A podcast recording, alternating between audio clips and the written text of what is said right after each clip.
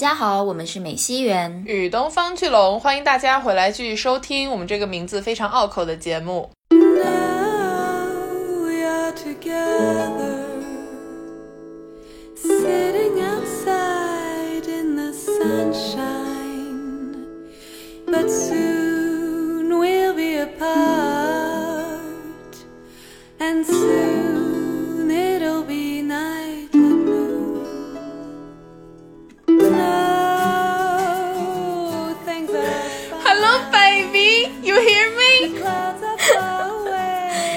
还没有开始录制就这么亢奋，因为今天是星期五，连续工作七天，难道不是喝点小酒亢奋起来的完美时机吗？你冷静一点，我们还要介绍品牌呢。大家可能也猜出来了，袁云龙接到了我们非常喜爱的这个酒类品牌合作，这也是为什么龙总现在状态非常的亢奋。本期节目由随便选都好喝的葡萄酒品牌周礼赞助播出。周礼是一个通过葡萄酒传递轻松生活方式的品牌，为更多年轻人提供愉悦无负担的饮酒方案。Yes, yes。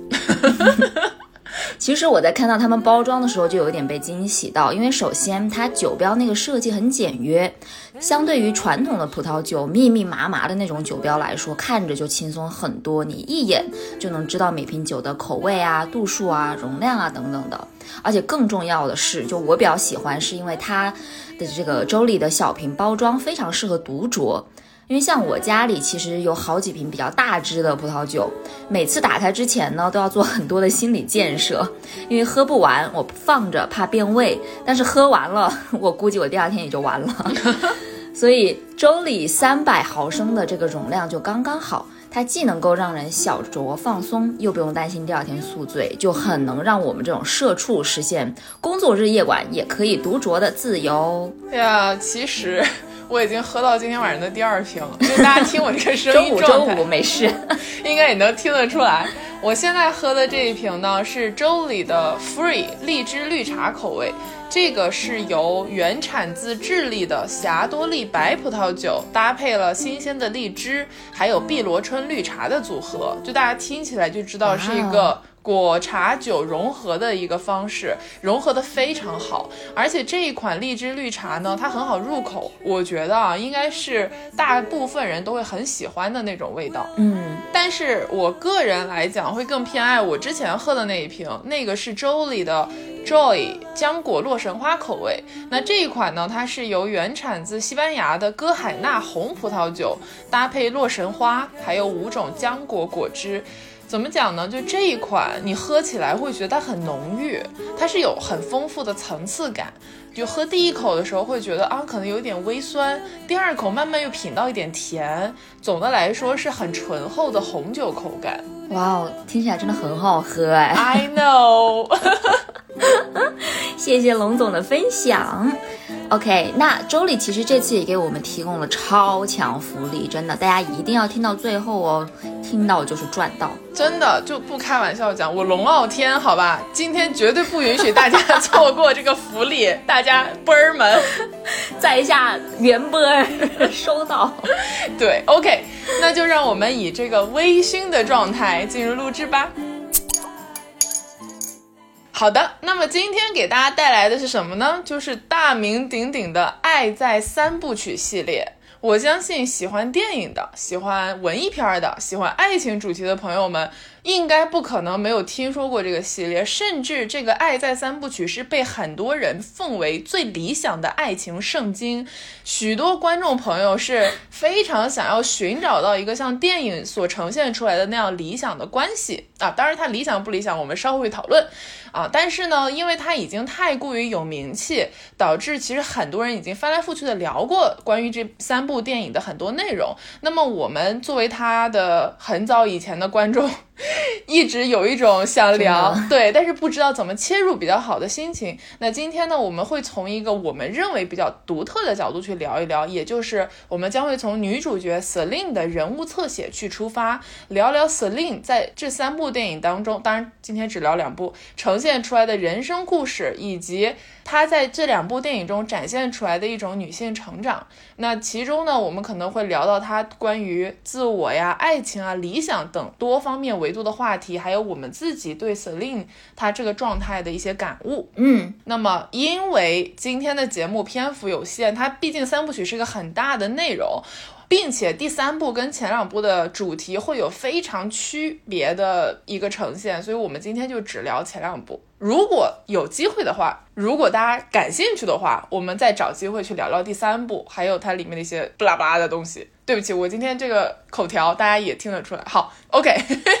你停吧。OK，其实我有一个问题哦，你一定要如实回答我。嗯哼，就是你当年看这部，就是这个三三部曲的时候，或者是看第一部和第二部的时候吧，你有没有憧憬过这样的爱情？唉，说到这个，我就可以举一个现实的例子告诉你。有朋友前段时间看了这个前两部，完了之后他就很担忧，就说：“哎呀，感觉有很多二十多岁的孩子们，如果看了这个电影，就会觉得这个电影里面呈现的状态太过于理想，进而有一些不切实际的想法。”我说：“你骂谁呢？别骂了吧，扫射到我了，好不好？” 没有，是这样。我看这个电影的时候特别小，我应该是读书的时候看的，就可能高中那会儿看的。当时真的觉得这是非常理想的爱情状态，因为你在学生时代你没有见过这种，就大家真的靠纯聊天对话去讨论一些，就我们之前一直说形而上的东西来产生感情、培养感情，就感觉他们的感情非常不肤浅。他们是爱上了彼此的灵魂，完了就很长一段时间，其实都对这种模式特别的憧憬。当然，随着年龄的增加啊，就像我们俩为了这个重新又回头看的时候，其实我们两个想法都不一样了。就比起当年的那种想法来说，啊，现在就很复杂对这个电影。但是不管怎么讲，我确实曾经憧憬过。嗯，OK，你自己来回答一下你的问题。我当然也是啊，我当年可是文艺少女呢。呀、喜欢文艺片的观众，而且我，因为第一部的它每一部的那个设定的场景是欧洲的一个城市嘛，第一部设定的是在维也纳，就是他们一时兴起的下了火车，然后在维也纳度过了一夜的这个时间。我当时我后来就去了维也纳，你有没有去打卡 我倒没有打卡，但是就是呃一些著名的景点还是去了的。啊？OK，然后就嗯，其实维也纳跟电影里面呈现出来感觉好不一样哦。没有说不好的意思，我还蛮喜欢维也纳的，而且维也纳有很多我非常喜欢的美术馆。嗯，但是这个是后话了。为了这部电，就它让我对维也纳这个城市有了一些呃幻想，浪漫的幻想。对，我觉得他倒不是说这个片子本身有多文艺，而是因为这两个男女主角，他们两个人可能在现实生活中是会被别人定义成文艺青年，就文艺少男少女的那种类型。就他们关注的很多议题是有一点非现实性的，这个我们可以稍后去深入的聊一聊。但是我觉得在就是正式切入《爱在黎明破晓前》这个第一部之前，我们要简单的就是概述一下它的内容，因为它内容就特别的。它剧情特别简单，也就是说，有一个法国姑娘 Celine，她是去布达佩斯探望她的祖母，完了之后呢，在欧洲的火车啊、我也去了布达佩斯。哦，你真的打卡王者，虽然不是去打卡，但是 对，对，然后呢，他就在这个横穿欧陆的火车上面遇到了一个呃来欧洲旅行的美国青年 Jesse，呃，他们两个就因为一些意外在餐车上面就开始聊天，聊着聊着就发现特别的投契。Jessie 呢，她本身预定是要在维也纳下火车，然后她要赶第二天早上从维也纳飞回美国的飞机。那么因为聊得太欢了，他不想让这个局散掉，他就邀请本来是要一路坐回巴黎的 Celine 说：“你要不要跟我一起下车？”结果 Celine 呢就有一种 OK，走吧。呃，虽然这个时候 B 站的弹幕就会提醒你不要跟陌生人下车啊，就因为 电影是个浪漫化的产物。然后他俩下车了之后，应该是在下午啊，设定上面来讲，呃，他们就在维也纳这座城市里面闲逛呗，就去了咖啡馆、啊音像店、摩天轮等等很多地方，然后就过程中一直在聊天，一直在聊天。因为 Jessie 的飞机是早上第二天早上的飞机嘛，所以他们其实相当于度过了很难忘的一夜的时光啊。这也是为什么这个电影的名字英文名叫做 Before Sunrise，就是在早上之前嘛，黎明破晓前。所以他们最后这个电影的落脚结束点是哪里呢？就是在 Jessie 要赶飞机之前，他先把 Celine 送上了回巴黎的火车，在火车的月台上面。他们两个人依依相别，那个时候两个人都感觉到遇到了一段非常难忘的、可能可以发展的恋情。但是因为他们俩身处不同的大陆，来自完全不同的背景，并且你说半天一夜的时间，你能了解对方多少呢？所以呢，他们俩就非常纠结要不要交换联系方式，最后定下了一个六个月之约，也就是六个月之后的同一天，他们来到这个月台，再次与对方相见。电影就在这个地方结束了，所以是一个非常浪漫化的呈现。然后第二部的内容呢，就直接时间是跳到了九年后。这里提一下，很多人应该也知道，就是他拍摄的时间也刚刚好是隔了九年。这也是为什么很多人把《爱在三部曲》视为神作的其中一个原因，就是他这三部曲不管是在剧情设置上，还是在实际拍摄的这个时间上，它都是隔了九年。这也是为什么去年的时候，因为去年我记得又是一个九年，所以很多人还在盼说啊，会不会再有一个呃第四部曲出来呢？今年，但也没有了，是今年吗？嗯，OK，那今年还没有过完，但我觉得应该也不会出。对，我也觉得不会出了。对，然后第二部剧情我觉得可以等到之后我们再详细介绍一下。但反正第第二部是讲他们又在巴黎相遇了，又在巴黎度过了非常难忘的几个小时。而且这次他们能够相聚的时间是更短的，因为 Jessie 的航班飞机是，呃，大概就是在一两个小时之后。然后呢，这一两个小时他们又发生了一些什么事情呢？我们待会儿可以来具体的聊一下。然后第三部的又是隔了九年的时间，大家也会发现他们的呃生活啊日子发生了很多的变化。这个我们可能本期节目没有篇幅去讲到，我们以后再再聊。OK，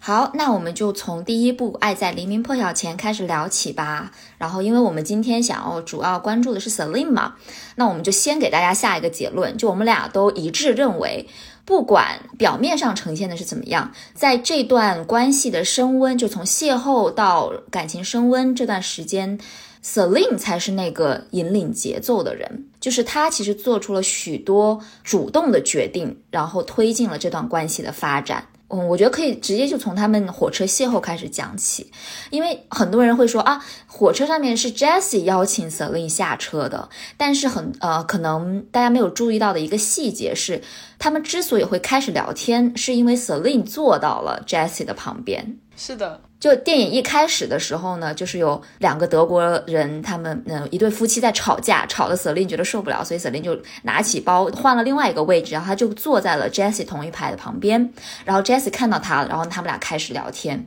而且这个情节是后来经 Celine 之口，他是确认过，他说。你知道为什么我当时会坐在那儿吗？我也不是就是随便坐的。对，我记得特别清楚那一段，因为他其实有好多在第一部里面那种 callback 的细节，就比如说火车上，你觉得他是意外在那儿，它其实不是意外，就包括了在。呃，很多人说 Jessie 邀请 Celine 下车呢，因为 Jessie 那段话讲的确实非常动人，就是你感觉很容易被他蛊惑到。然后 Celine 想了一下，让他点头说好，让我去拿我的包，就他是一个非常果断的决定嘛。然后后来其实他们俩在公园共共度一夜的时候，Celine 也说了，其实当时我跟你下车的时候，我就已经想好会发生一点什么事情。对，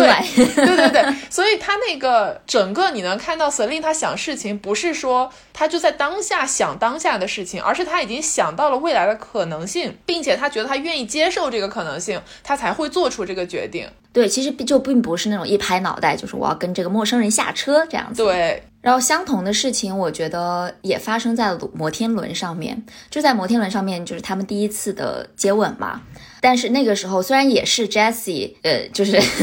很青涩的。说了一句什么？你看这个日落也很好看，然后我们又在摩天轮上，什么就是唧唧歪歪的说很多这些他们浪身处的浪漫环境的一些铺垫。然后这时候 Selin 说：“你是不是想要吻我？” 对。就是感觉 Selin 很很清楚自己想要什么，他也很清楚对方想要什么，然后他是点破了那一层嗯砂纸的人。甚至于就是大家都津津乐道的一个音像店的那个情节，你你肯定还记得，就是 Selin 提出要去一个音像店，然后呢，他就是随手翻翻翻翻出了一张好像是个美国歌手的一张唱片，然后就跟 Jessie 讲说，哎，嗯，这里有个试听室哦，这个面积很小哦。对，然后他就把他带到了视听室里面，然后一起去听歌，然后在里面发生了就是非常非常浪漫的一个情节，就可以算是我在第一部电影里面啊最喜欢的场景之一吧。嗯，就是他们在狭小的空间里面，两个人很稚嫩青涩，然后又很紧张，同时又非常喜欢对方，然后他们两个就是好像互相都想看向对方，但是一看到对方就眼神一对上的时候，马上又把自己视线给移开，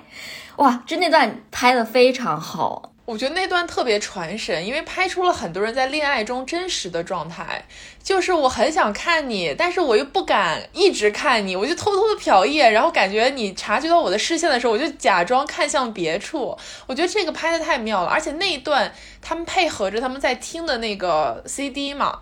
整个对你感觉就是虽然眼神没有碰到，但是空气都在拉丝，你知道吗？非常的，是的，你就作为观众，你其实有点不敢呼吸，就是有一种啊，要不要接吻？要不要接吻？怎么回事？你们你们两个啊，就是就那种感觉，你知道吗？嗯，而且就是说到关于 Selin，他其实是有掌控感的这一方，因为他们在音像店那一段儿，大家都知道我在看你的时候，你没有在看我，就是那种很互相躲闪的样子。Selin 其实，在后面有一次跟 Jessie 聊天的过程中，他点破了这一点，他说我喜欢你，当我看向别处的时候，看向我的眼神，就是那个感觉是，他其实什么都知道。而且这句话应该是很多人呃特别喜欢的一句台词，哦，对，这部电影贡献了非常多那种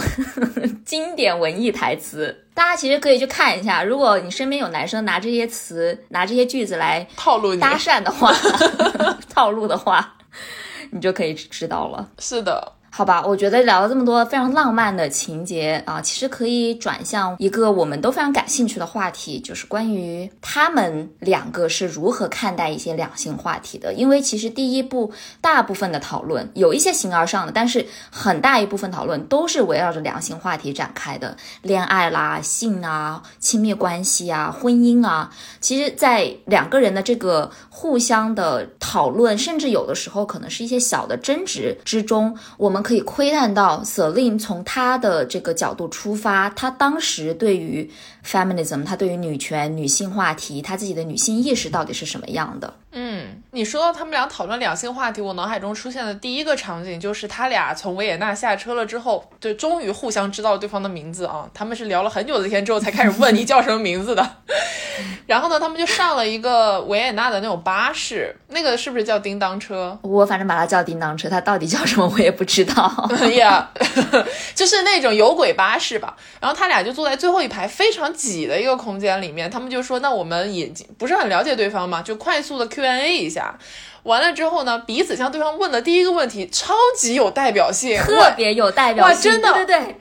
就属于那种我小的时候看不会注意到这个细节，但是现在看就有一种啊，太有代表性了。OK，是 Jessie 先问的，Jessie 问 Celine，你第一次对一个人产生 sexual feeling 是什么时候？sexual feeling 就不用翻译了，大家都知道什么意思嘛。然后 Selin 巴拉巴拉答了之后，Selin 问 Jessie 的第一个问题是你有没有就是 fall in love 过？就太有代表性了，这个 哇，真的。这个关于爱与性、灵与肉的灵魂拷问，为什么很有代表性？我还需要我们深入的剖析吗？不用了吧？哦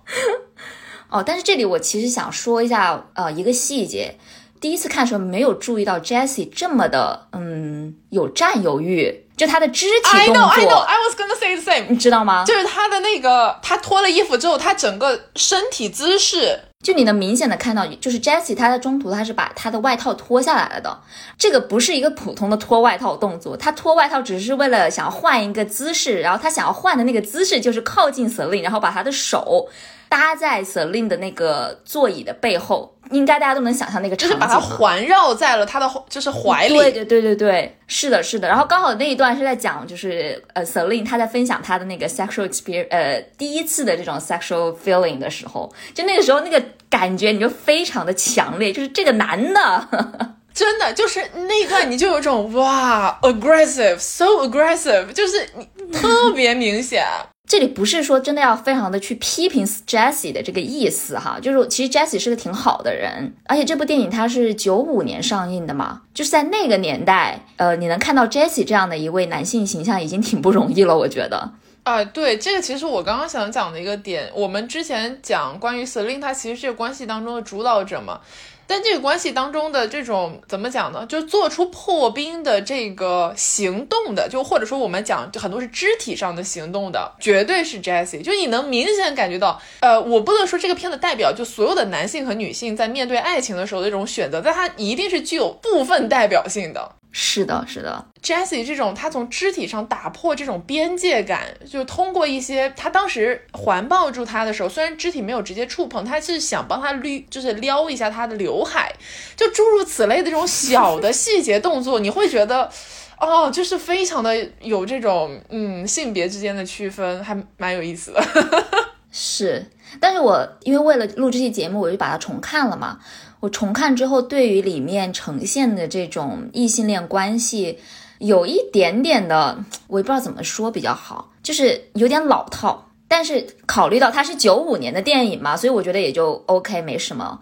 对，但是你能看得出来，它其实是反映了一种非常典型，或者说，嗯，甚至有点像刻板印象的这种对于男女关系的呈现，就是男生一定是那个肢体上面，或者说在性关系上面会比较主动的那一方，然后女性呢，可能是在灵魂上面，或者是爱情、浪漫关系方面比较能够占据主动方的那那一个人。嗯，就是我并没有觉得说这个东西是真的，就是一定是准确的，或者它一定是好的。但是就是电影呈现出来是这个样子，而且也是很长一段时间内大家对于异性恋关系的这个想象哦。而且还有一个很有代表性的，就是当 Celine 问 Jessie 说你有没有爱过一个人的时候，Jessie 说有，然后就没了。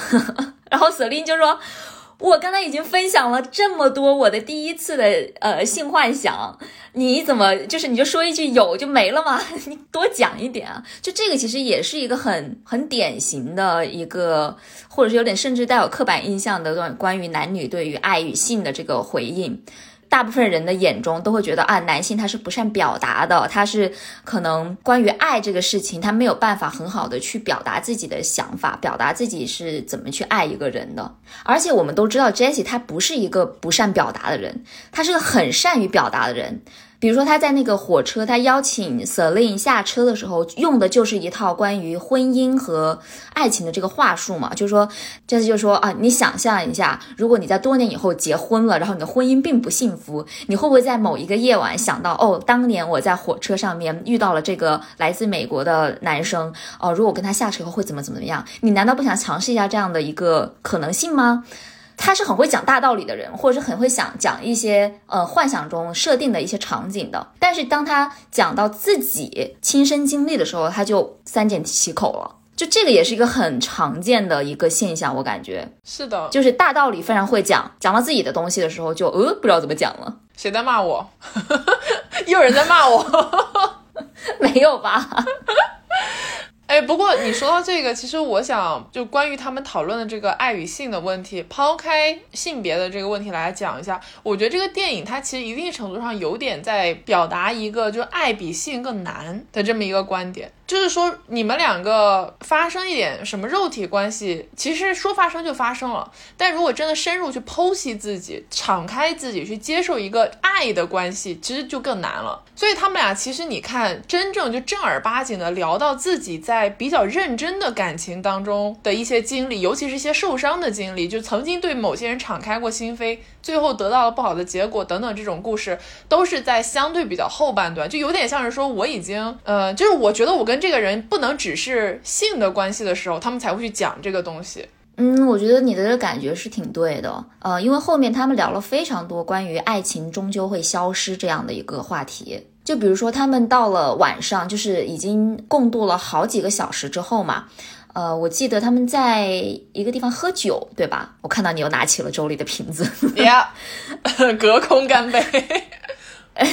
就他们在好像是船上的地方，他们就在开始聊起说我们要不要留下就是联系方式这个事情。然后当时他们俩决定的是说我们不要留留信联系方式，因为觉得哎呀，如果我们真的留了联系方式，我们以后肯定会就是打一些尴尬的电话，然后最后呢就是不了了之，然后这样的话呃会毁掉我们这个浪漫的夜晚，所以我们就不要留联系方式好了，我们就从现在开始待到我们就 before sunrise 为止。对，就是把今晚当做唯一的夜晚来度过，会格外的珍惜。对，是这样子的。当做他们也没有 没有做到这样，但是就是就你能看得出来，当下他们两个人作为很年轻的两个人，好像都是上大学的时时间吧。对于未来的这个长久的亲密关系的想象是有一点小心翼翼的这种态度。嗯，而且 Celine 分享了一个故事，我相信你一定记得，就是关于他奶奶的那个故事。哦，我可太记得了，我特别喜欢那个比喻。嗯，Celine 就说他奶奶跟他爷爷的关系好像一直都还挺好的，就是比较和谐和平的这种状态。但是呢，Celine 是最近才从他奶奶那里得知，说他奶奶其实这辈子都在幻想跟另外一个男人生活。对，就多么现实啊！我想说的就是这多么现实啊！我当时看到那段的时候，就有种哦，真的，我好喜欢他说的这个故事，因为尤其是他们上一辈来讲的话，其实对于婚姻的选择没有这么多嘛。就虽然我们这一代长到现在也发现并没有我们想象中那么多，但是不管怎么样，他们其实就是在无声的沉默、无声的和平之中就走进了坟墓，这辈子可能都没有办法跟自己真的想在一起的那个人在一起。而且他奶奶就是幻想了一辈子，我觉得哇，这个真的很厉害，你知道吗？哦，就是非常好的，从某种意义上来讲，balance 了他幻想与现实生活之间的这个关系。我不能说他真的很好，就挺悲哀的。对我，这是我刚想说另外一个点。虽然从另外一个角度来讲，大家就会觉得这个事情是很悲伤的一件事情。所以从这个角度来讲，找到一个灵魂伴侣还是比较好的。问题就是这个世界上真的会有灵魂伴侣吗？我们要在这里讨论说我们彼此相不相信 soul mate 这件事情吗？我觉得。我觉得这个可以放到最后，或者是讲以后讲第三部时候再讲，因为第三部是讲他们进入婚姻之后嘛。是，所以我们就不在这赘述了。但是它里面就在他们第一次相遇那个晚上，瑟琳就问了一个问题，她说：“你有真的见过有人是在一段 happy relationship 里面吗？就在一个快乐的、健康、幸福的亲密关系里面吗？”感觉一段关系，尤其是亲密关系，你别说走进婚姻了，它只要时间够长，相处的够久，你就会发现它跟你想象中的其实不一样的。所以，与其说婚姻是爱情的坟墓，不如说时间是拖垮爱情的坟墓。从某种角度来讲，嗯。这就是为什么经营一段关系，以及你如何去跟你的伴侣沟通是非常重要的一个环节。就是长久的关系，并不是说一时的这种爱情火花就能够维持的，火花是维持不了多久的。你要维系这个关系，你要对他付出的精力才是更加重要的一个环节。你愿不愿意去付出？你愿不愿意去沟通？你沟通之后会得到什么样的结果？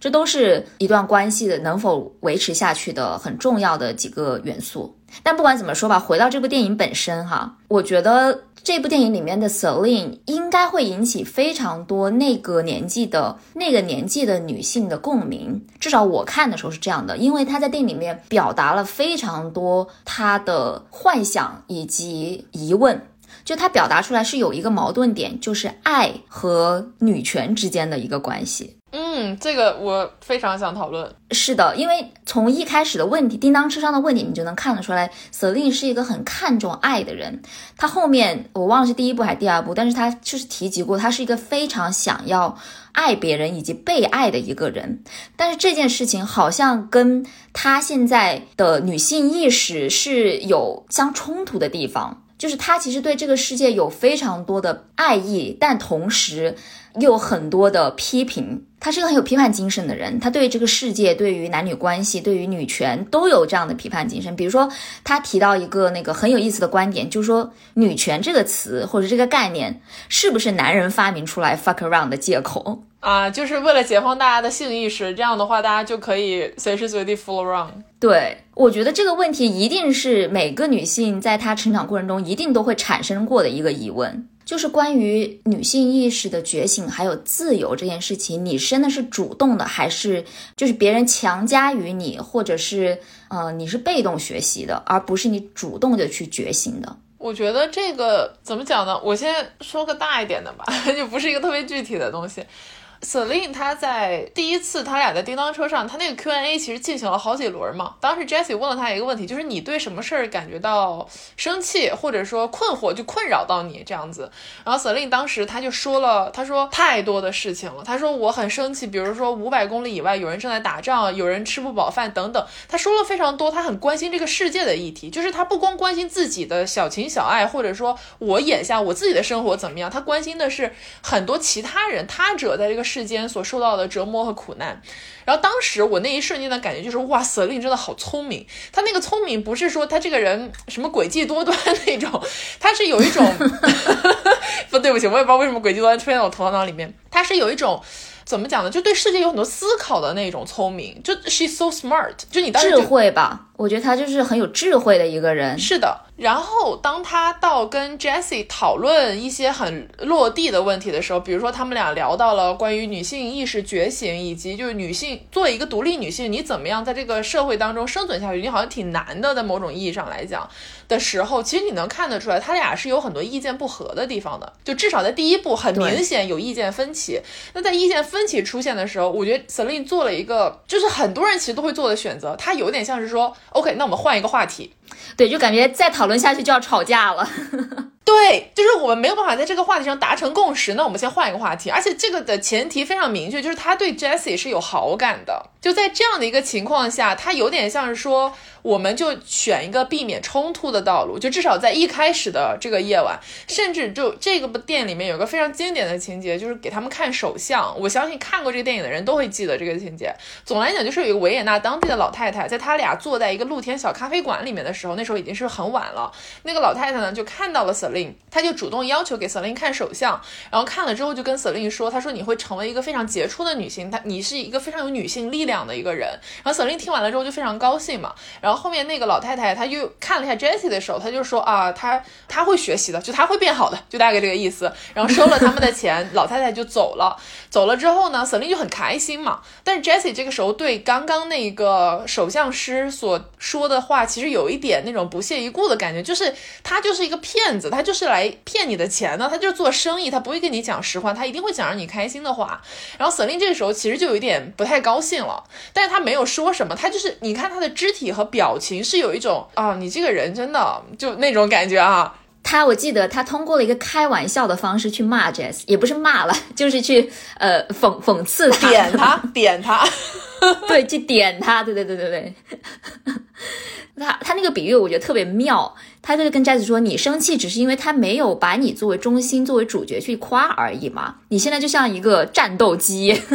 对。他那个我记得特别清楚，他说了两次。第一次是在他俩还坐在那儿的时候，他就有一种你们男孩子就没有办法忍受这个世界不围绕着你们转那种感觉。我当时就哇，说太好了。后来呢，因为这个事儿有点像是在那个时候没有解决就翻篇了。他们在河边走路的时候遇到那个诗人，那个诗人要给他写诗的时候，其实跟这个首相诗的情况有一点点像，就是 Celine 是很高兴的，但 Jessie 就有点在旁边泼一些现实主义冷水，就是说他这个诗肯定早就写好了，他只是在骗。你什么什么的，然后对对对，Celine 就说你就像是一个 rooster prick，就那种斗鸡，你知道那种感觉，我不知道 rooster prick 中文怎么翻译比较好，但就是那种感觉，战斗机嘛，对，但是有贬义的嘛，就是有一点点那种嘲讽的意思在里面。我以为战斗机是贬义的呢。哦，这样吗？那可能就是我们对中文的理解出现了偏差，但不管怎么样，大家 get 到我们的意思。所以他哪怕在那个时候，也是用一种带开玩笑、戏谑性质的方式去回应了 Jesse，而不是说我们把这件事情真的扩大成一个 OK，我们把这件事拆开来聊。就是说，你为什么会这样想？对，就是这是让我觉得很能够产生共鸣的地方。就是我相信不止我一个人，应该很多人都有这种，你可能对一个人有一点点的好感，但是他说了一些话让你其实不舒服，但是你为了维持一个表面上维持一个比较好的关系，至少不会撕破脸的一个关系，你就就会打个哈哈过去了。但是你在打哈哈的过程中，你又忍不住想要去点他，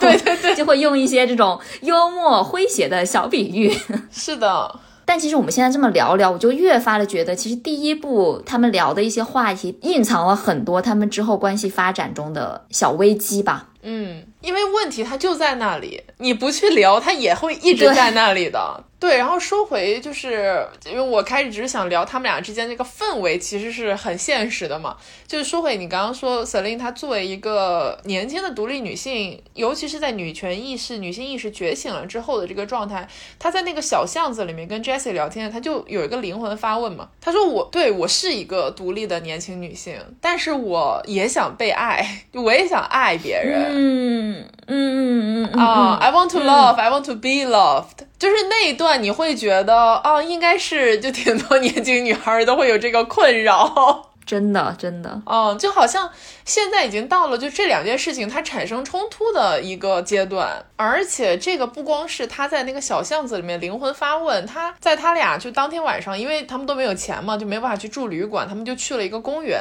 露宿街头的时候，当时其实两个人已经感情升温到那种就你感觉哦可以发生点什么的那个程度，呃，两个人也都在想这个事情。然后 c e l i n 说了一段，哎呦，我觉得真的很多人会有共鸣话。他说：“其实我在跟你下火车的时候，我就已经决定了我们会发生点什么。但是随着我们聊着聊着，我觉得你越来越好，就是我跟你很投契了之后，我反而有一点 hold back 啊，对，就我反而有点不敢，就是或者说不想把它变成一个单纯的就是一夜情的关系。我觉得这个哇，但是这个你知道我会让我想到什么吗？想到上野千鹤子老师写的《艳女》啊。”对，因为那里面不是其实就讨论到过，就是关于爱情和性的这个关系，它其实是厌女的一个投射嘛，就是会把女性的这个爱欲分开，就是爱和欲给分开来。就仿佛以爱情就是纯爱情关系为核心的女性，跟一个以纯性关系为核心的女性，她们俩之间是有分隔的，就是圣女和娼妓的这个区别嘛。对对，就是这个这个观念已经深入人心，到了很多的女性自己可能都会有这种感觉，就好像我一旦涉及到了性关系之后，我的这段关系就不断就不再纯粹了，就它就好像有点像是被污染了一样。电影给我的这个感觉就是非常强烈，就这种感觉。是的，但我们其实都知道，真的爱和欲是没有办法完全分开的，而且它也不应该被分开。即使是分开了，它也不能够对于这个女性本身做出任何的道德上的一个评判。对，它不能变成一个标签嘛。对，而且我觉得这个就又回到了刚刚讲的关于这个电影当中对于这两个不同维度的一个探讨。就爱，爱是更难的一件事情，相对来讲，或者说更难得吧。就是性反而是一个很容易下定决心的事情，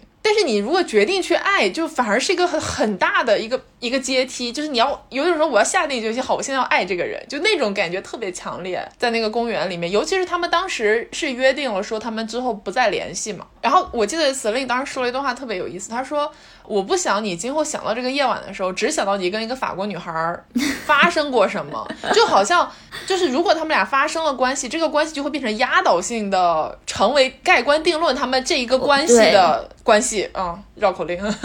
就是好像这个性关系会压倒他们之前所有的浪漫的一些细节。对，这个可能的确是很常见的一种想法。对的，不过在这里我就插播一个很轻松的，就我很喜欢的小片段吧。就他俩在去公园的时候，他们没有钱嘛，所以呢，他们就去了一个小酒吧。然后就想从那个酒保那边，也不说骗吧，但就是想跟他借一瓶酒。其实最后是以借的方式完成的嘛。然后就是 Jesse 在那边跟那个 bartender，他就说，呃，我跟这个女孩一起出来，但是我们真的没有钱，我回头会把钱邮给你的。然后你能不能给我们一瓶红酒？就那一段，我就真的挺喜欢，我不知道为什么。我看那段我就觉得说，哇，这个电影真的太理想主义了。就这一刻，我知道它是一个电影。对对对，怎么会有酒保会把一瓶酒拿出来给他们呢？是的，嗯，不过他们后面就是拿着那瓶红酒，还有呃 e i n 顺出来的两个杯子，就在公园里面畅饮了。嗯，偷酒的那段真的很可爱，就觉得这两个人果然是小孩呀。回到公园的部分吧，就是虽然 Celine 就他其实一直在纠结爱与性的这个冲突，但是最后他还是决定说我们度吧。嗯，对的。然后这里 Jessie 虽然她身上有很多我们刚才提到的一些呃问题嘛，但是这里他的确是做到了性同意这一点，他没有做出任何真的强迫性的行为，我觉得还是算是比较好的吧。我觉得你说的对，因为你如果现在再去看，比如像豆瓣的影评啊，或者怎么样，因为就是我记得我小的时候看电影的时候，影评高赞的还不是这些回复，就你现在明显感到大家的呃风向是转变了，或者是着重点变化了。其实能看到很多观众对于 Jessie 在第一部当中的一些，就我们刚刚讨论过的一些缺点，或者说他暴露出来的短板，他思想上不够成熟的地方等等，是一样有微词的。但是当这个镜头转到第二部的时候，也就是九年后的《爱在日落黄昏时》，其实有很多的观众都认为 Jessie 相比起第一部电影里面其实是成长了，或者说他有一个比较大的性格上的转变，然后这个转变给他带来的积极意义是多过负面影响的，所以就是能看到一个人物就随着时间推移的变化。好的，那我们就来聊一聊《Before Sunset》《爱在日落黄昏时》吧。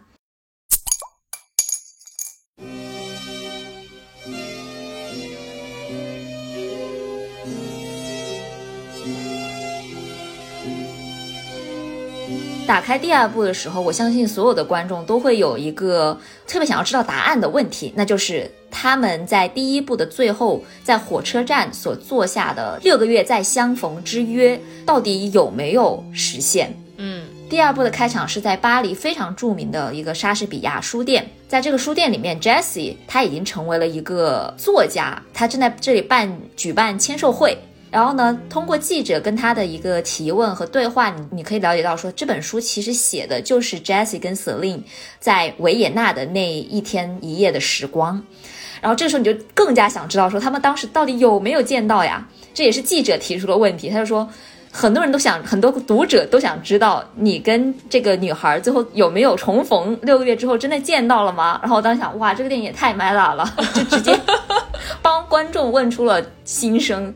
然后呢，我们其实也马上就能知道，其实是没有的。就是在维也纳的那一夜之后，他们有整整九年都没有再见面，就失去了联系。因为当时真的也没有留联系方式嘛。就说着说着的时候，在他的回忆，呃，维也纳的一些片段场景的时候，Celine 的脸跟在巴黎书店的 Celine 的脸重合了。哇，那个时候真的看得我鸡皮疙瘩起来，就是啊，Celine 来了。嗯，而且。当时我真的被惊艳到了，因为第二部里面的 Celine，就我先说我自己的一个感受，就是我是喜欢第二部多过第一部的，嗯，就包括第二部里面两个人的这个性格和状态，呃，也是我比较喜，就我现在来说是比较喜欢的。就第二部 Celine，她的就明显的成熟了很多，对，从少女变成了一个成熟的女性，穿的衣服风格有一点的不一样，还是但还是就是有保持她的那种简约和俏皮的感觉。而且当时就他们两个眼神对视的那一刹那，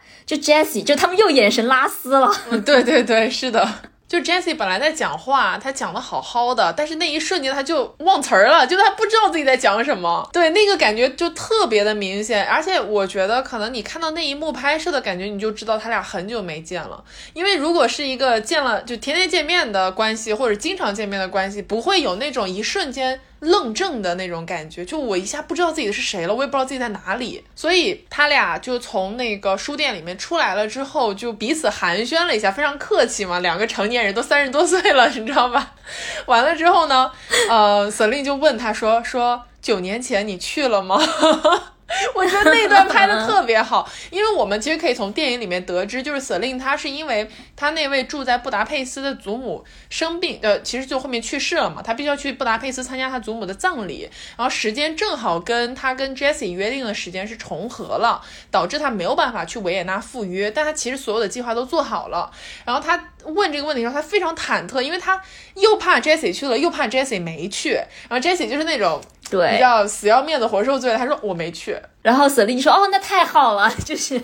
如释重负。但是他马上又反应过来，他说等一下，我没去是因为我有事，你为什么没去啊？他说我如果不是有事，我肯定去了。你知道那一段整个就是两个人 battle 的，就是人际关系之间的那种互相来回，特别的写实。完了，Jessie 才。就是非常窘迫，又有点不好意思，他又不想承认，他又很受伤，因为我们后面会得知九年前那一次爽约他被放鸽子这件事情对他打击非常大嘛，他才承认，就或者说是默认了说其实我去了，然后当时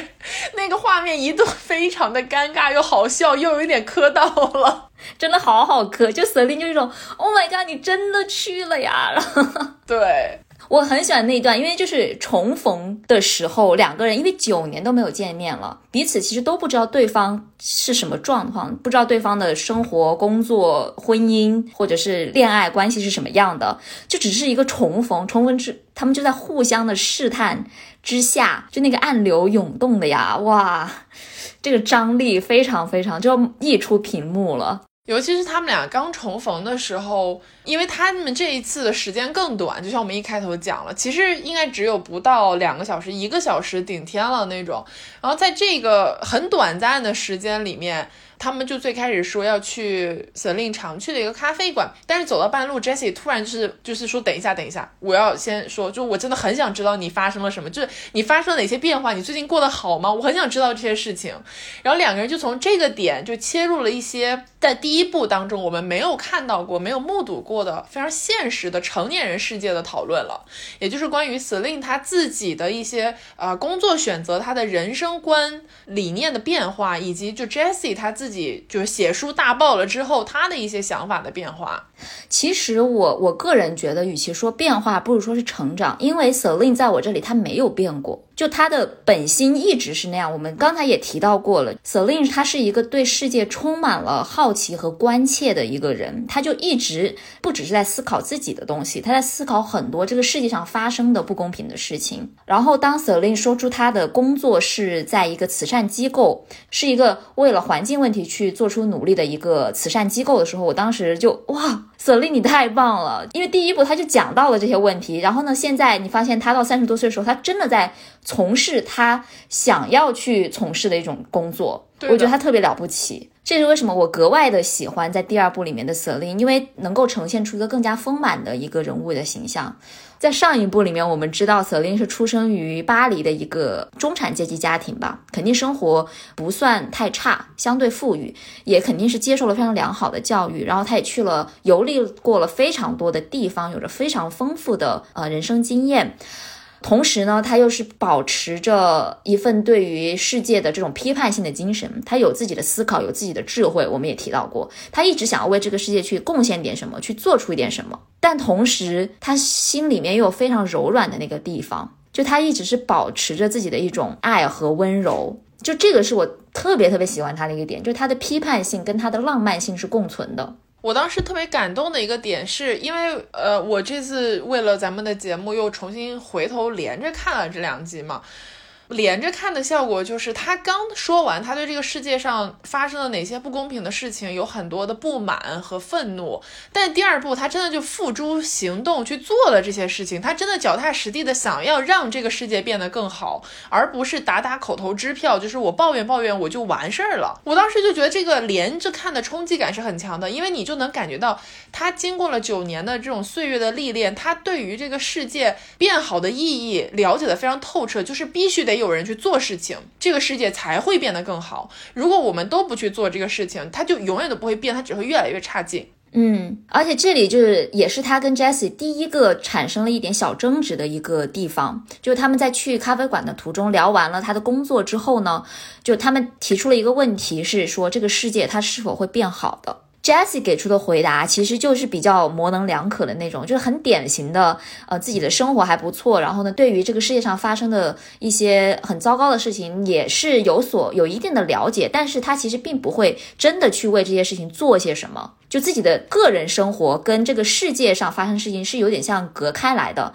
Jesse 就表示，哎呀，虽然有很多不好的东西，但是啊，我觉得他一定会变好的呀什么的。然后这时候 Selin 就一下子怒了。他说：“你在说什么？这个世界哪里会变好了？这个世界还有这么多的问题，有这个那个那个，然后就列举了一系列的，嗯，世界上会发生的不好事情。而且能看到他现在所说出来是更加的有有数据或者是有证据支撑的一些观点。嗯，相对于第一部来说嘛。然后这个时候你就会发现，他真的是一个他对于自己的职业理想不是口头说说的那种人，他是很认真的去学习了，然后去经历了，然后呢也在不断的为这个自己的目标去做出一些努力，脚踏实地的事情。然后我觉得这个其实也是 Jessie 喜欢他的一个原因。对的，因为 Jessie 看起来好像他经常会说一些非常现实、很很 practical 的一些一些东西，但其实他自己还是蛮蛮浪漫主义的。嗯，我觉得 Jessie 在一定程度上有一点像一个 cynic，就他很多东西是就是关于自己的，就他的几乎对于世界的很多思考啊，出发点都是从自身出发的。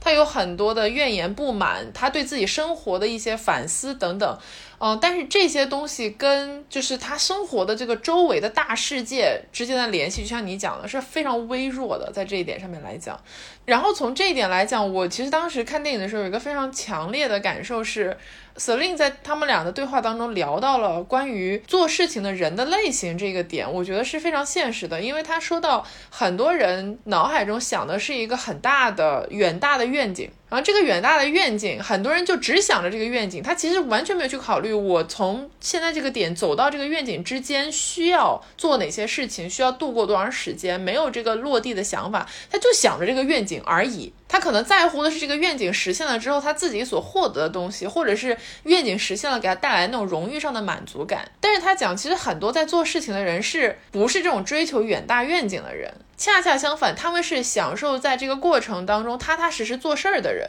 就他们根本结果是怎么样，也许没有那么重要，而是他们真的付出了自己的行动，遵从了自己的内心，这点更重要。而但恰恰是这种人，他们可能不是在现实生活中追求世俗价值的人，然后这种人就一般来讲会被别人看不见，或者说就没有办法成为一个伟大的领袖。但是这两者他讲的这个是非常现实的社会问题，不管是在哪一个文化语境下面，我们都能够看到，在不同的议题当中出现这样的现状，仍然在上演。对对对，那一段我印象也非常深刻，因为他举了一个例子嘛。他是毕业于巴黎大学那个 Polisine，就是政治学学科的。然后他毕业之后，他其实是去政府相关的部门去工作了一段时间。但是在那之后呢，他马上就是又换到了另外一家公司，就是开始做实事的一个公司。然后呢，他给出的那个例子就是说，很多人就像你说的。他有一个很远大的愿景，然后呢，他能够说说把这个事情说的天花乱坠，他能够有很多的理论，有很多的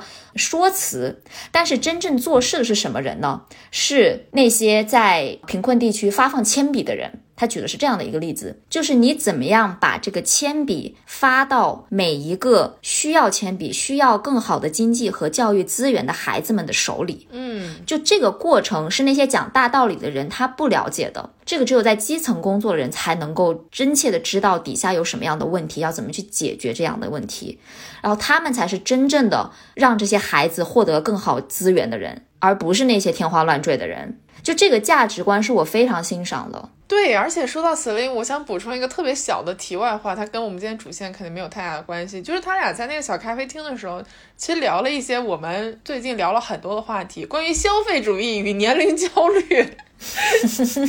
真的，因为 Celine 说她做了一个梦，她在梦里面就是说二十三岁，然后发现自己变成三十二岁，她就特别焦虑，结果醒来发现自己真的是三十二岁。他当时就是说，真的就是人是变了，然后他还问 Jessie 说：“我我哪儿变了？就你看看我是不是跟九年前有什么变化之类的？”你就是能感觉到，虽然她已经是一个像我们讲的非常独立自主的、有自己坚定的想法的这么一位杰出女性，但是她仍然会被我们这种生活当中无所不在的焦虑围绕着。还有他聊到关于他买东西这个也很有意思，就他说他其实也不是真的需要这些东西，但是他就是。感觉消费的时候能给自己带来一些快乐，包括他也提到他之前在一个东欧国家生活过一段时间的时候，因为那边就完全没有消费嘛，基本上是属于你就在家里待着，然后你也啊没有什么除了生存以外的能做的事情，所以他就说他脑子特别清醒，他就想的全都是一些他本来想去思考的东西，可能在比如说像巴黎啊或者是纽约的生活没有办法给他这样的环境啊，你就会觉得他们讨论这些话题到我们现在都快二十年了，我们现在还在讨论。对，嗯，就是感觉特别能共情第二部的这个 Celine 的心态。所以 Celine 说的对啊，这个世界没有变好啊。对啊。哦，说到这个，还有一点很好玩的是，就 Celine 真的很好笑，他是个非常有幽默感的人。在咖啡馆里面有一段是他们两个互相说法国人和美国人的这个刻板印象，贼好笑。对，但是说到刻板印象，让我先补充一个第一部里面的刻板印象，就是最开始他俩刚搭上话的时候，Jessie 就问 Selin 说：“你会讲英语吗？”然后 Selin 就用英语回复他，然后 Selin 就说：“那你会讲除了英语之外的其他语言吗？” 我当时就是说：“Yes，美国人抓到你了吧？真的就是美国人，你知道吗？”而且 Jessie 又是特别典型那种有点小知识分子，然后呢就会学一点法文，但他其实法文也不是很好的那种美国人。Yeah，因为真的很多的美国人他会学法法语。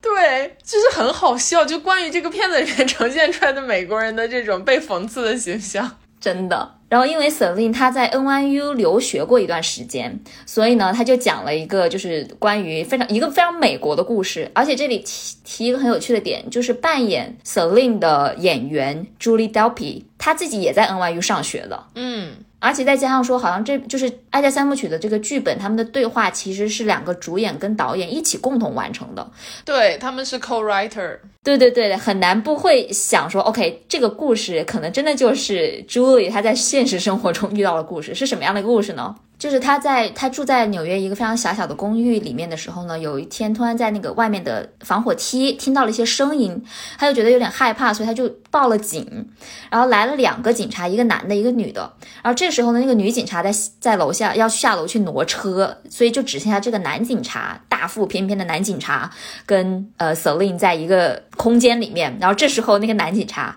突然掏出了一把枪，就说：“你有枪吗？”而且他好像说，就是你一个法国女孩，你没有枪会很危险的，就是你知道特别的啊，太典型了。对，而且就是说女警察下车挪枪，男警察留在屋子里这件事情也很搞笑。下车挪枪是什么啦？真的哦，下下楼挪车，对不起，你这也太…… Anyway，yeah，是的，那个那个就是反映出了一些美国人对于枪支的执念。完了，在剧里面，Selin 其实他有点当下被那个男警察说服了，他就去申请了枪支持有许可。但是在做了这件事情之后，他马上反应过来，说我为什么？就是我我根本就不会用枪，我是有点像是反枪的那种感觉。他就马上撤回了自己的许可，然后就意识到说他不能在这个地方继续待下去了，那就回了法国。反正就是把美国人骂的特别惨，而且骂的特别对啊啊是啊，就是踩在点上嘛。然后在他俩咖啡厅的那段聊天之后，Jessie 就说，嗯，他也在巴黎待不了多久，之前也没时间逛，他就想到处走走。他们俩就开始在巴黎的漫游，就去了那种小花园啊，然后又后面在河边上了那种只有游客会登上的船。当时 Selin 还非常的抗拒，就是这是游客做的，我们巴黎人 那种感觉。然后后来又一系列的故事，但是。从他们花园那里开始，就渐渐的话题又转回到了他俩自身，就有点给我的感觉啊，是他们在重逢了之后，因为彼此都非常的拘谨。就那个拘谨是精神上的拘谨，就他们俩其实都很期待见到对方，但是在真的见面了之后，尤其 Jessie 这个时候，他其实已经是已婚已育了，就他结婚了也有小孩了，啊，Selin 也读了他的书，知道他是这么一个婚姻状况，两个人都有点是没有开口聊自己的私生活的事情，所以聊的都是一些比如工作呀、你最近的近况啊等等。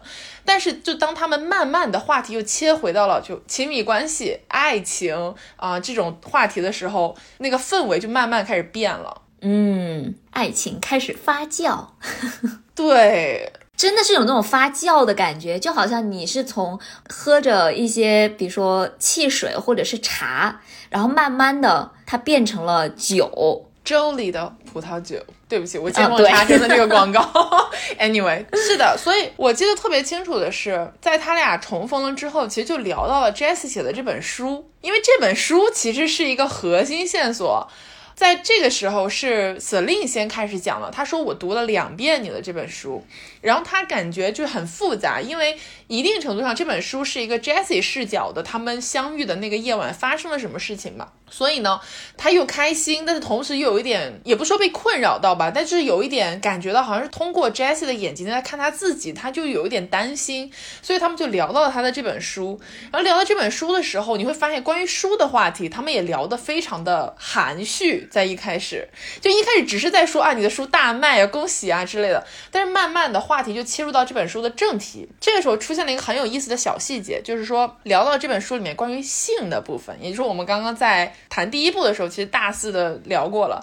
然后 Selin 就说我们那天晚上没有度过，Jesse 整个人就疯了，他说哈，就是有种怎么可能？等下我连那个晚上我们用了什么牌子的 condom 我都记得，你怎么能说我们没有度过？然后 Selin 就说我们绝对没有度过。那那个时候，其实我们从后续的剧情里面我们会看得出来，Selin 他什么都记得，他只是不愿意承认他记得。但是这个时候关于他俩之间的那个博弈吧。就是关于这个关系，谁要先踏出这一步？我们九年之后又再次见面了，谁要先开始聊这个私人话题，就变得非常的哇，空气剑拔弩张，你知道吗？凝固。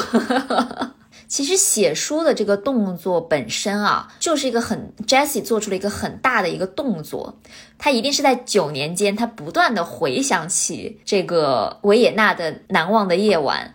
但是他为什么下定决心去写这本书，并且把它发表出来呢？是因为他想要找到 Celine，对，就是他有心里面有那么小小的一个希望，说哦，如果这本书大卖，我是不是可以，是不是 Celine 会看到？他看到之后，会不会我们就有机会重逢了？就这是他写书的一个目的，就是这个其实挺让我感动的。因为第一部跟第二部的这个爱情观，在我这里看来是不太一样的，它是更加成熟的一种。就第一部就纯粹就真的就是一见钟情，然后到了第二部的时候呢，他们两个都是在努力的去争取的一个状态。像 Jessie，他是努力去写书，想要通过这个来重逢，而 Celine，他其实来到这个签售会就是他往前迈的这一步。因为他前几天可能是在那个莎士比亚书店看到了 Jessie 的头像，就是他要签书发售了，然后 Selin 决定去这个签售会，他肯定是抱着想好了之后可能会发生一些事情去的嘛，他一定是为了想要见到 Jessie 才会去的，所以就好像是两个星球在某一个片某一个时刻的时候他们碰撞到了一起，但是很快他们的轨道就是又分开了，然后呢，这两个星球抵抗了重重的这种自身的重力。想要向对方靠近一点点，靠近一点点，然后慢慢的，最终他们两个又汇聚到了一起，就是这个感觉给我是很很让我动容的。嗯，因为你喜欢的是一段感情当中经营的部分嘛，就虽然他俩这个感情还没有构筑起来，但其实这个努力迈出向对方的一步，就是一个经营的表现嘛。嗯，也也不是说我就特别喜欢经营的这个部分，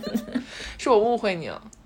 没有没有没有，就是是我觉得一见钟情，在我这里看来非常的假。我我是不相信一见钟情的人。OK OK，理解。哦，那我觉得这里可以插播一个关于这个片子本身的拍摄背景。这个导演他拍《爱在黎明破晓前》这个片子，它是有故事原型的。这个原型就是导演本人，他曾经在费城跟一个女孩度过了难忘的一夜。他俩应该是没有发生性关系，但就是说是有聊天、沟通、交流这种好像灵魂碰撞的这种一个夜晚。然后他俩就分开了。分开了之后呢，也没有留联系方式。虽然我也不知道他是怎么想的，但总的来讲就是说没有联系上。然后后来这个导演他拍这个片子，其实你映照到。到电影本身里面讲的 Jessie 写书的故事，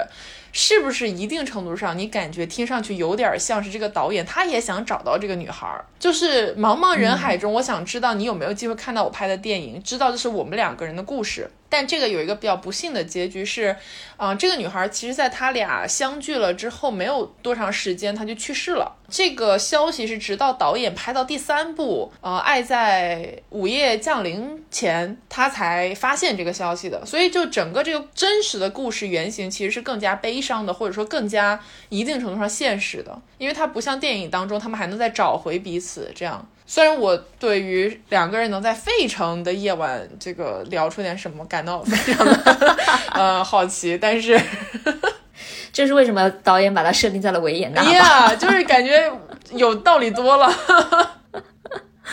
说回电影本身的话，呃，其实他们俩就像你刚刚说的，一直是在试探对方，并没有很明确的开始讲自己的一些私生活什么的。其实是直到他们俩上船了，在巴黎游河的，而且在夕阳下巴黎游河的这个时刻，Jessie 说了，说我写书其实是为了想要找到你。那个时候迎着日落的光，你就会觉得很动容。这是为什么，这是他们海报的这个场景吧。确实，对，但这个时候其实就面临了一个很现实的问题，也就是说，Jessie 她这个时候是已婚状态，并且 Celine 她有一个稳定关系的男朋友，他俩都不是单身，在这个对彼此袒露心声的这个时刻，所以其实这里你能看到一个很明显的情绪变化吧。就好像他们之前一直没有把这件事情摊开来讲，但在这个时刻，两个人都有点到了临界点，因为他们两个在彼此现有的这段关系里面，可能都不完全快乐啊。就 Jesse 讲的更加直接，他是非常痛苦的，因为他跟他的妻子是大学同学，分分合合好多年，最后奉子成婚嘛。嗯，在这个过程中，他虽然很爱他的儿子，但他对他的妻子之间是没有任何爱情的感觉了。就这段婚姻让他很痛苦，他没有办法接受一个没有爱情的婚姻吧。然后，但是 Celine 之前对他婚姻的想象是非常圆满的，就觉得他是一个大卖作家。你又结婚有小孩了，就整个事情看上去非常圆满。就你的人生跟我的人生已经没有任何可能交集的点在任何地方。所以，当他俩把这个事情就有点想摊开来讲，说其实我一直想找到你，我的生活就是一潭死水。Celine 也说我的这个关系有很多的问题。就这一刻，你就觉得啊，那个我们等了一整个电影的那个瞬间，他又来了。就他俩对彼此摊牌了，对，而且那里有个细节我记得很清楚，是 Jessie 甚至说他在结婚的前夜，他在那个纽，他不是住在纽约嘛，他就是住在纽约的时候呢，他就说看到了一个街角的一个 bodega，好像看到了一个非常像你像 Celine 的人，然后结果 Celine 这时候说，在那一年我的确住在离那个地方不远的一条街，这时候你就会觉得哇，这也太戏剧性了。对，就真的是你不知道该说什么。嗯，但就在这个时刻呢，他们下船了，因为船到岸了。而且呢，本来不是说 Jessie 是要去赶飞机的嘛？就按理说他现在应该要走了，他的司机已经在那个站的旁边在等他了。但是很显然，他们两个就是已经到了这一步了，感觉这时候走是很可惜的一个一个点。所以呢，Jessie 就要又说，要不我把你送回家吧。然后呢，所以呢，他们两个就是上了这个司机的车，然后又在车上面，其实是真正的一个爆发。本片我最喜欢的片段来了。就是在车里面，Celine 刚才她所有的伪装，她看起来非常成熟自如的这个状态，所有的这个伪装一下子都被卸下来了。她就在车里面爆发了，就是说她其实过得也很不好。虽然她有一个很稳定的这个男朋友，有一个很好的自己非常理想的一个工作，但是她从第一部里面就已经说到了，就是她是一个非常想爱人以及被爱的一个人，但是她好像每一段的关系都不尽人意，就是她所有的跟她交往过的人，在离开她之后都去结婚生子了。对，所以 Celine 就有一种，难道我不值得被爱吗？为什么这些人离开我之后，他们好像都找到了自己的真爱，自己变得更好了？我仿佛就是他们的一个跳板一样，就是他是在一个对爱的渴望中一次一次失望、伤心的一个阶段，所以他现在变得好像对所有的事情都是，特别是关于爱情的部分，好像特别的麻木，特别的冷静。但其实这份冷静是不甘的一个伪装。只是他的一份小心谨慎而已，他心里其实还是有那么一团火在的。为什么会爆发的点，就是在于他见到了 Jessie，他这份他心里的这团火又燃起来了，他又觉得又激动，同时又非常的生气。就是你凭什么现在出现在我的生活里面？你已经有家庭了，你凭什么写这本书？你凭什么让我看到？对他当时说了一句话，我印象特别深刻。他说：“我好像把我人生中所有的浪漫都耗尽在了那一个夜晚，从那以后我就不知道什么是浪漫了。”就是再没有一个人像 Jessie 一样，当然也有很多当时天时地利人和的原因，就他们在一个非常陌生的国度遇到了非常陌生的文化，共度了一个异国他乡的夜晚，这肯定是对他们回忆当中的美化是有帮助的。但不管怎么讲，他就是所有的人生中的浪漫都耗尽在了那一个夜晚。都耗在了 Jessie 一个人身上。从那以后，他虽然也在生活，也在努力的工作，也在谈恋爱，但是他的人生中就失去了那个，就像你刚刚讲的，心中最炙热的那团火。而 Jessie 重新出现在他面前，就让他这团火已经不光是爱之火了，就是愤怒之火，熊熊的燃烧了起来。真的，我特别喜欢车里那一段的一个很重要的原因是，你能感觉到，因为这个电影它本身是一个文艺爱情片，它其实不会像剧情片那样有非常多的就情节的大爆点和转折，但是它其实铺垫了三分之二的电影的时间，就为了车里这一刻的爆发。在电影前三分之二的时间，他们那种成年成年人非常克制的、有点客套的这种寒暄和互相问好、彼此关心之下。其实是两个人就心中疯狂的暗流涌动，但是这个暗流始终没有破冰，直到在车里的这一个时刻，就谁也憋不住了，就经历了刚刚在夕阳下的那种讨论试探。Jesse 告诉他：“你真的对我很重要，我一直在想你，就我结婚前也在想你。我最恨的就是我们当时为什么没有留下联系方式。”再也憋不住了，就在这一刻，所有的伪装，所有那些骗对方的东西，全部都分崩离析了，留下来的就是两个非常纯粹的，就是因为爱着彼此，但是没有办法跟对方在一起的两个成年人，伤痕累累的在一个车里面对峙。就那段拍的非常好，就整个 Celine，因为他们俩就这个电影，包括就整个三部曲的表演的风格都是非常自然的，就你感觉演员就是角色本人。他没有太多的表演的痕迹，在那个部分，Selin 整个大爆发，包括他讲，他承认了他之前是骗 Jessie，他其实什么都记得，那个晚上所有的细节他都记得栩栩如生，但他没有办法让自己沉溺在这种过去的不可能，就甚至这辈子都没办法再见一次面的这种氛围当中，所以在那个车里面，他就说。我太生气了，就他生活所有的痛苦都在这一刻爆发出来了。然后 Jessie 就跟他说：“其实我过得比你更惨。”然后 Selin 就说：“哦，开心了一点点。”你这个解释也不能说不准确吧？确实嘛，Jessie 就是这样安慰他的呀。是，但是当时其实我看的时候，我就是我也非常生气。就随着 Selin 的这个愤怒之火燃烧的时候，我也觉得很生气。Jessie，你凭什么？你自己已经有家庭了，你干什么要不顾你的家庭去写这本书？而且这个时候我就特别觉得，哦，他那个妻子真的好惨啊！嗯，真的，就你能想象吗？因为他这本书又不是说一夜之间就写出来的，是花了好几年的时间写出来的，写了三四年。你想象一下，作为他的妻子，作为自己孩子的父亲，他的你的枕边人，就每天就在怀念那一个夜晚，跟别人度过的那一个夜晚，你心里会好受吗？而且当时 Jessie 讲了一个故事，我印象特别深刻。他就说他有一天晚上做梦梦到了 Selin，在梦中他跟 Selin 好像就我已经不记得具体的细节了，但总的来讲就是 Selin。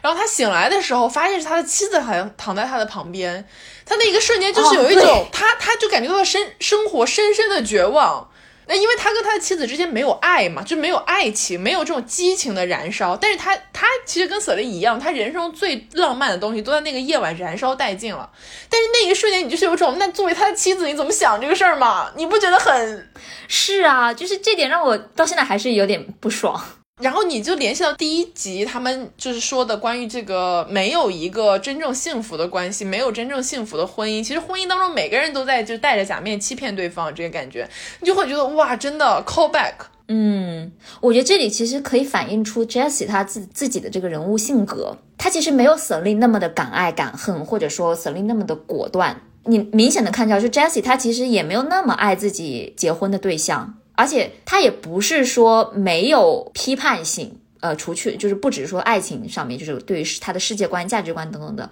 他不是一个没有批判性的人，他不是一个没有脑子的人，他也是有一定思考的，但是他就是在这种抗争与顺利的生活两者之间不断的徘徊，他最终选择了生活。就是选择了一个大家可能主流都会选择的一个道路，然后我相信是他见到了 Selin 之后，看到 Selin 做的事情，以及他对于爱情啊、呃工作、人生的这个态度，一定会像我们一样，是被 Selin 这种面对生活的勇气给打动到，被他的果断给打动到的。所以是 Selin 给了 Jessie 勇气，在我这里，让他有这个勇气去真的去跟自己并不美满的生活告别，迈向新的人生。Jesse 这个人在我这里，就至少从前一两部来讲，他有点像是一个不主动、不拒绝的人。不光是对于他的感情，而是对于他的生活，他的人生本身，他的态度就是不主动、不拒绝。他其实有非常多的困扰，你从第一部到第二部，你能看得出来，他对自己的生活有很多的不满，他对这个世界有很多的不满。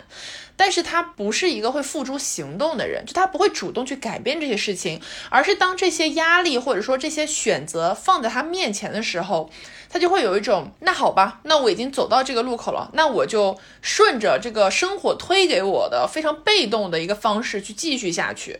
这个感觉就是不主动嘛。那不拒绝就是说，虽然我并没有很喜欢这件事情，但是他来了，我也就接受了，因为生活就是这个样子，我也不抗拒他。所以他其实是有一点，我不能说自我放弃，但是他其实是有一点随波逐流的，在这这条道路上面来讲，我刚刚想的也是随波逐流这个词。对，所以他的这个感觉，当你跟一个非常强行动力、强思想的人碰撞在一起的时候，你就能感觉到。就像你刚刚讲的，Selin 给了他勇气，或者说 Selin 给了他一个新的希望。就 Selin 让他看到，就是说，也许世界上除了我这种不主动、不拒绝的生活方式以外，还有别的生活方式，而我是不是可以去尝试一下？就这一点，我印象非常深刻的就是他们在车上其实不光是爆发了，他们甚至还争执了。当时 Selin 一度要求要下车嘛，但是 Jessie 坚持要把 Selin 送回他家。那送回他家的时候，走到他家楼下，Jessie 又要求说：“我能不能去听你弹一下你的吉他曲、唱歌什么的？” Selin 就说：“那你上来吧。”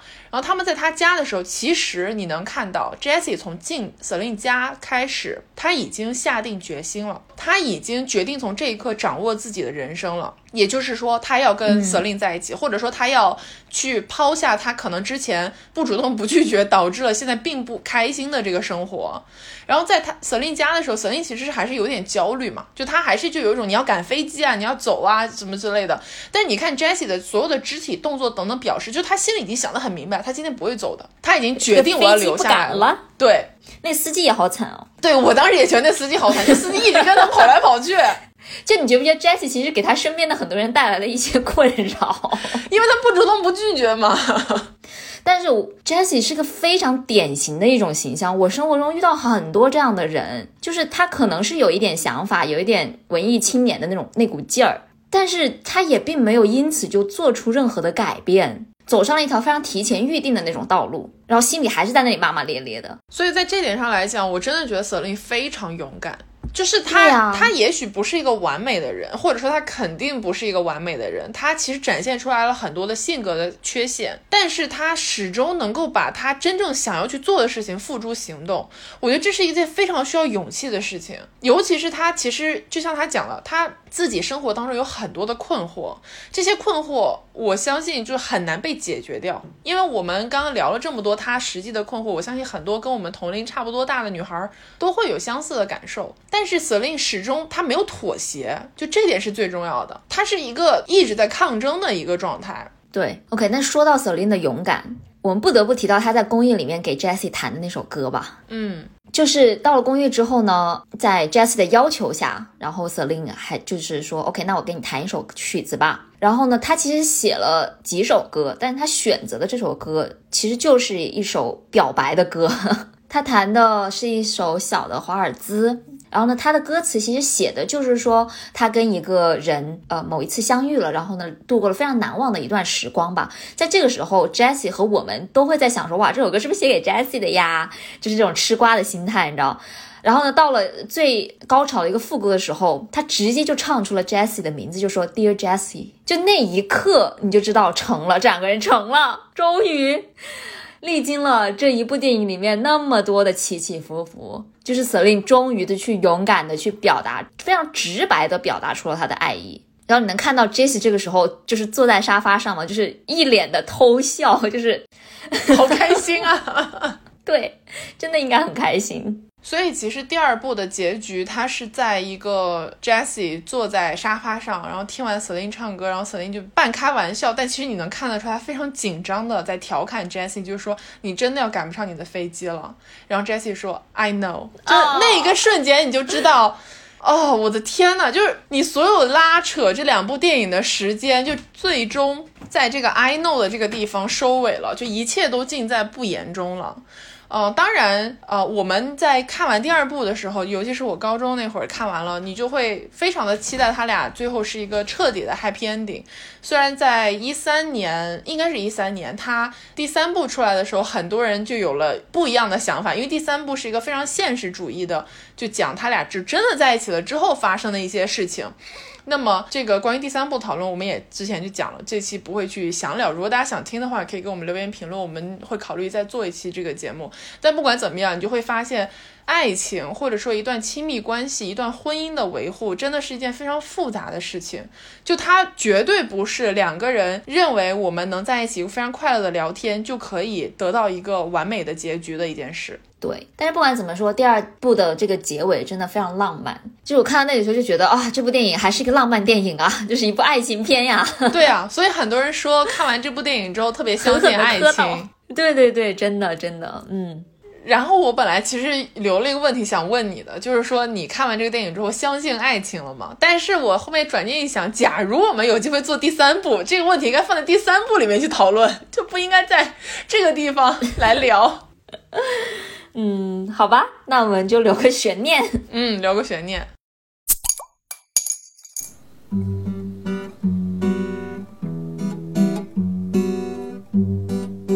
在节目结束之前呢，要想要再次的感谢周礼葡萄酒品牌对本期节目的大力支持。这次周礼也为我们袁宇龙的听友准备了优惠活动，只要在淘宝周礼的旗舰店找客服报暗号 YYL，也就是袁宇龙拼音首字母缩写，就可以获得专属四十元的优惠券，原价一百六十九的周礼经典四瓶装礼盒，到手价只要一百二十九，一次性就可以畅享所有的口味哦。或者大家也可以点开本期节目的 show notes，复制淘口令领取优惠券。下单的时候在订单中备注 YYL，还能够获得独家福利：金属九十一组，就是那个九十冰块。本次听友福利截止到十月三十日为止，感兴趣的朋友千万不要错过哦。对的，而且它这个套装里面还会赠送一个超级可爱的开瓶器，这个开瓶器是可以做冰箱贴的。我收到的时候非常惊喜，就推荐大家感兴趣的话千万不要错过。而且在小宇宙收听本期节目的朋友们呢，在评论区留下你关于《爱在三部曲》系列或者是本期节目的感受和看法，我们会在十月二十八号选三位幸运的听友赠送价值一百二十九元的周礼风味。葡萄酒两瓶装，还没有结束，已经在袁宇龙，